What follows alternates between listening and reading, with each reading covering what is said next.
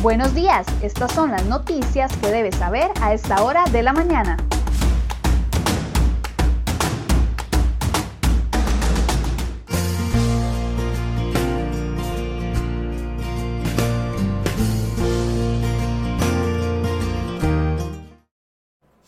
Lunes 23 de noviembre, muchas gracias por iniciar la semana informándose con CR Hoy Noticias. Vamos de inmediato a ver todas las informaciones que tenemos para el día de hoy.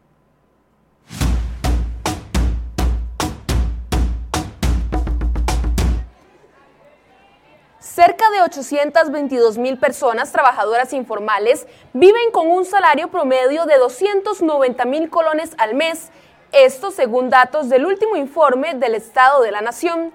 Un trabajador informal es aquel que no cotiza para la Caja Costarricense de Seguro Social y que no paga impuestos por sus labores comerciales. Según el estudio, la informalidad no es exclusiva de personas con bajos niveles académicos, como se cree tradicionalmente, sino que también la integran personas con altos niveles educativos.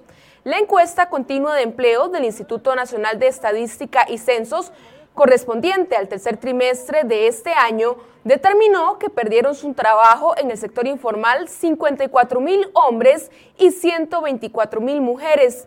De acuerdo con la encuesta, el COVID-19 también elevó los índices de desempleo en el sector informal. Hasta el tercer trimestre, el 66 de cada 100 ocupados en ese sector seguía sufriendo los efectos de las medidas para mitigar los contagios.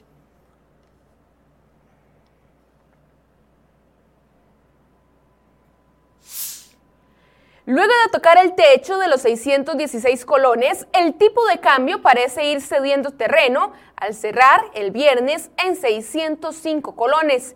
Este lunes amaneció en 603 la venta según datos del Banco Central. Las presiones parecen estar disminuyendo, tanto que durante la semana que recién pasó no fue necesaria la intervención del Banco Central en el mercado de monedas extranjeras MONEX.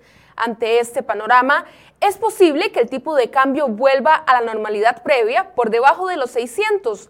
Tradicionalmente, las presiones de la época de fin de año son más bien hacia un fortalecimiento del colón, aspectos como el pago de aguinaldos, el ingreso de divisas del turismo y el pago de impuestos, hace que hacia fin de año el tipo de cambio caiga. Sin embargo, los expertos advierten que las presiones que dispararon el precio del dólar siguen presentes, como por ejemplo menor entrada de divisas por turismo y el limbo de acudir o no al Fondo Monetario Internacional.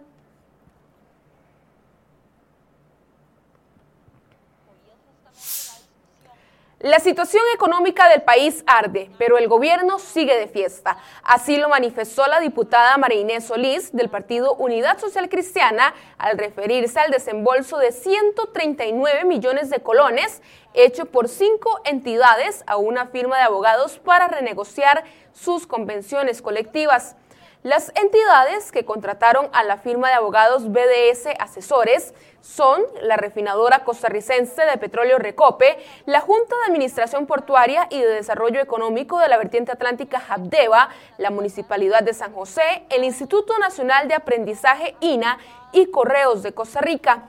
La diputada social cristiana advirtió que si acaso queda tiempo para evitar lo peor de la crisis es escaso, pero siguiendo el camino que marca el gobierno será inevitable el trancazo.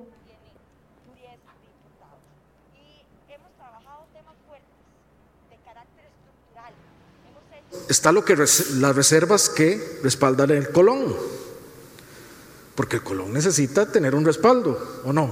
Digo, necesita tener un respaldo. Y está un excedente. Esas son las reservas de un país pequeño. ¿Cuál es la diferencia? Y aquí están las personas del Banco Central. Si yo digo alguna burrada, por favor, usted me corrige, porque yo no paso de periodista. ¿Cuáles son los riesgos de un país? Les estoy diciendo mi razonamiento, pues yo tengo que tomar decisiones sobre esto. Lo que usted escuchaba en el video fue lo que dijo el presidente Carlos Alvarado al tratar de explicar temas económicos relacionados con el Banco Central. La reacción dejó abiertos a todos los presentes en la mesa de diálogo. Dichas mesas de diálogo culminaron el sábado anterior con 58 acuerdos enfocados en el acceso al crédito, apoyo a las pequeñas y medianas empresas, política nacional de cuidados, reactivación económica y disminución de la brecha digital. También ideas para mejorar el acceso al empleo, como la alfabetización digital de las mujeres, la aplicación del uso de Internet en la educación y coincidencias entre oferta y demanda laboral.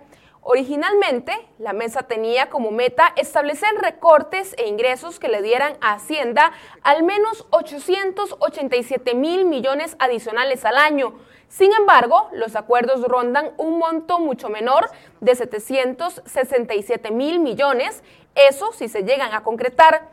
Ahora todo depende de que Casa Presidencial redacte los proyectos de ley necesarios y que logre negociar los votos en la Asamblea Legislativa. Los integrantes de la mesa fueron enfáticos en decir que no apoyan de ninguna manera la pretensión del gobierno de elevar el impuesto al valor agregado IVA a la canasta básica y a los servicios de educación y salud privados. Diputados de distintas fracciones legislativas opinan que estos acuerdos son insuficientes pues no solucionan la crisis fiscal ni plantean un orden estructural y recortes concretos al gasto. Por su parte, el diputado Carlos Ricardo Benavides, del Partido Liberación Nacional, pidió al gobierno plantear la propuesta que negociará con el Fondo Monetario Internacional en los próximos ocho días. No se pierda a partir de las 8 de la mañana el programa Enfoques, donde analizaremos estos acuerdos.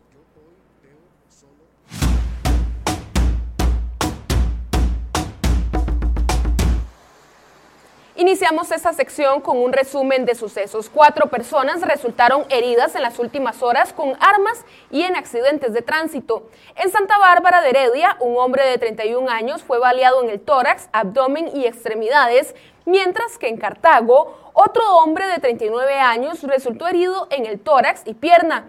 Debido a la gravedad de sus lesiones, ambos fueron trasladados en condición delicada a centros médicos. La tercera víctima fue un joven de 26 años que sufrió una herida en el abdomen producida con arma blanca en Turrúcares de Alajuela y por último, un ciclista resultó con fuertes golpes al ser atropellado en San Carlos. Además, en lo que va del año, la Cruz Roja costarricense ha atendido unos 120 incidentes en respuesta a búsquedas en montañas. La Cruz Roja ya había advertido que este año se reportaba un aumento en las búsquedas de montaña respecto a 2019, principalmente porque a raíz de la pandemia, las personas visitan estos lugares sin el apoyo de guías experimentados. Y pasamos a otra información. La Caja Costarricense de Seguro Social asegura que mantiene una estricta revisión de 45 órdenes de compra y sus respectivos expedientes de contratación directa por excepción. Esto tras un informe de la Contraloría General de la República que advirtió sobre deficiencias de la entidad al divulgar procesos de compras urgentes a causa de la pandemia del COVID-19. Los magistrados de la Sala Tercera dieron luz verde al Ministerio Público y al OIJ para que examinen y copien el contenido de los dispositivos electrónicos decomisados al presidente Carlos Alvarado. La resolución fue dictada por los supremos jueces el viernes en el marco de la causa judicial que investiga la operación de la Unidad Presidencial de Análisis de Datos UPAT. Ahora la Fiscalía podrá definir la fecha para que la sección de delitos informáticos del OIJ abra los dos teléfonos. La unidad de inteligencia financiera del Instituto Costarricense sobre Drogas reportó movimientos de dinero sospechosos por hasta 250 millones de dólares entre enero y octubre del presente año. La alarmante cifra demuestra un incremento desmedido en el ingreso de dinero obtenido de forma ilícita al sistema financiero costarricense usado para perpetrar el delito de legitimación de capitales. Los índices de dinero que ingresa al sistema financiero de forma ilícita han venido en aumento. Esta situación expone a Costa Rica a ser fuertemente cuestionado en el próximo informe antilavado del Departamento de Estado en Estados Unidos, así como del Grupo de Acción Financiera de Latinoamérica.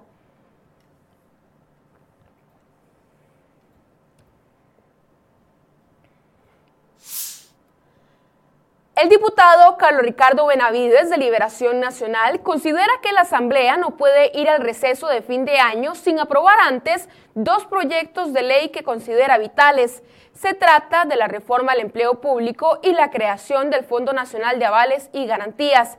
El primero ya fue dictaminado afirmativamente por la Comisión de Gobierno y Administración del Congreso, mientras que el segundo se encuentra en trámite en la Comisión de Asuntos Hacendarios.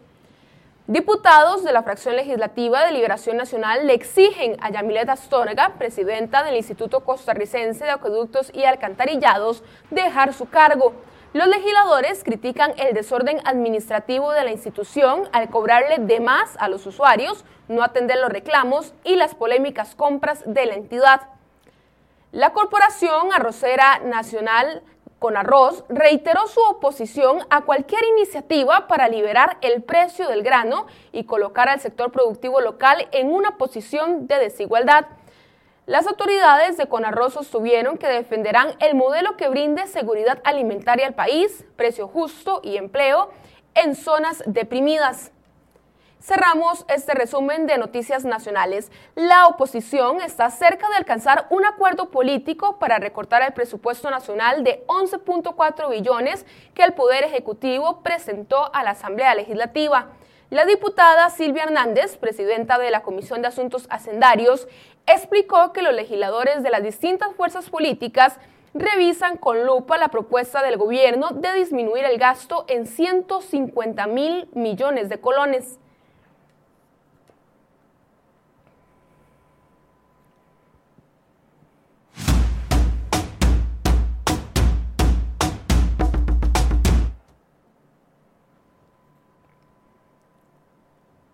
Este lunes tenemos una buena noticia para las personas que buscan empleo. Hoy arranca la Feria Virtual de Empleo en la Municipalidad de San José, la cual ofrecerá 450 puestos de trabajo. La actividad será virtual y se extenderá hasta el 27 de noviembre. Es gratuita y abierta a los habitantes del Cantón de San José. En la actividad participan cerca de 20 empresas en distintas áreas. Para optar por uno de estos puestos debe ingresar al sitio noticiassanjose.com.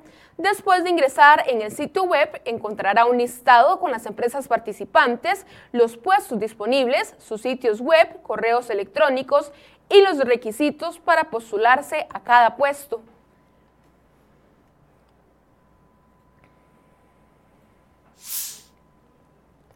La tormenta fiscal que azota al gobierno amenaza con debilitar aún más la inversión en los programas para mejorar la calidad de vida de la población. En el 2020 amenaza al gobierno con cerrar con un faltante de un 11.7% del PIB, según estimaciones de la Contraloría General de la República, lo cual limitará aún más los recursos para el área social. En 2019 hubo muestras de mejoría en el flujo de dinero para el área social, pese al creciente déficit fiscal, pero en este 2020 los indicadores cayeron. La inversión total y por habitante mostró las tasas de expansión real más altas de la última década, un 4.7% y un 3.6% respectivamente, y antes solo las superó el porcentaje que alcanzaron en 2015. El informe Estado de la Nación 2020 determinó que la evolución positiva que se reportó en el 2019 no fue generalizada ni uniforme y tampoco respondió a gastos discrecionales.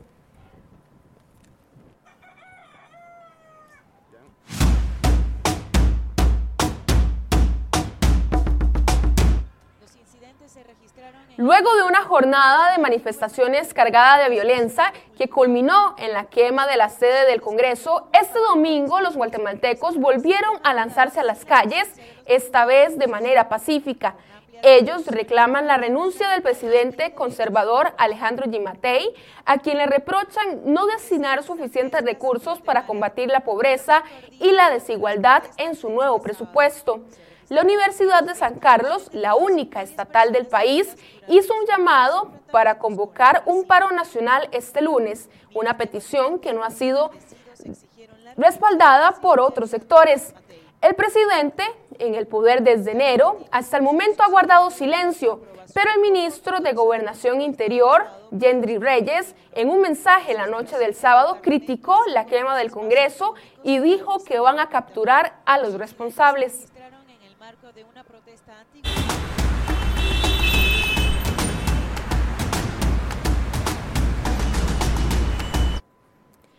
7 y 35 de la mañana, hora de observar algunas de las carreteras del país. En este reporte del tránsito iniciamos en Desamparados, cerca del cementerio, donde vemos esta carretera bastante vacía.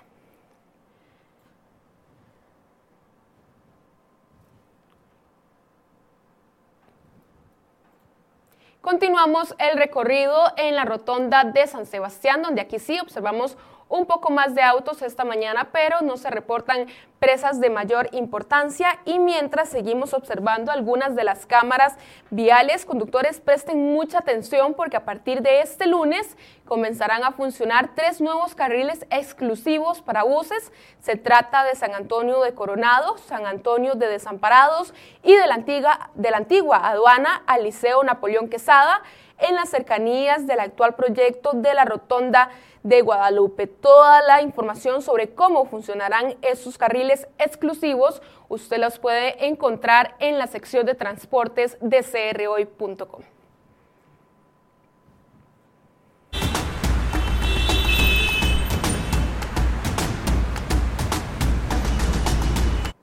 Llegamos al final de esta edición de CRO Noticias. Recuerde que a partir de las 8 de la mañana usted puede sintonizar en vivo el programa Enfoques que se transmite aquí en la cuenta de Facebook de crhoy.com. Que tengan un excelente inicio de semana.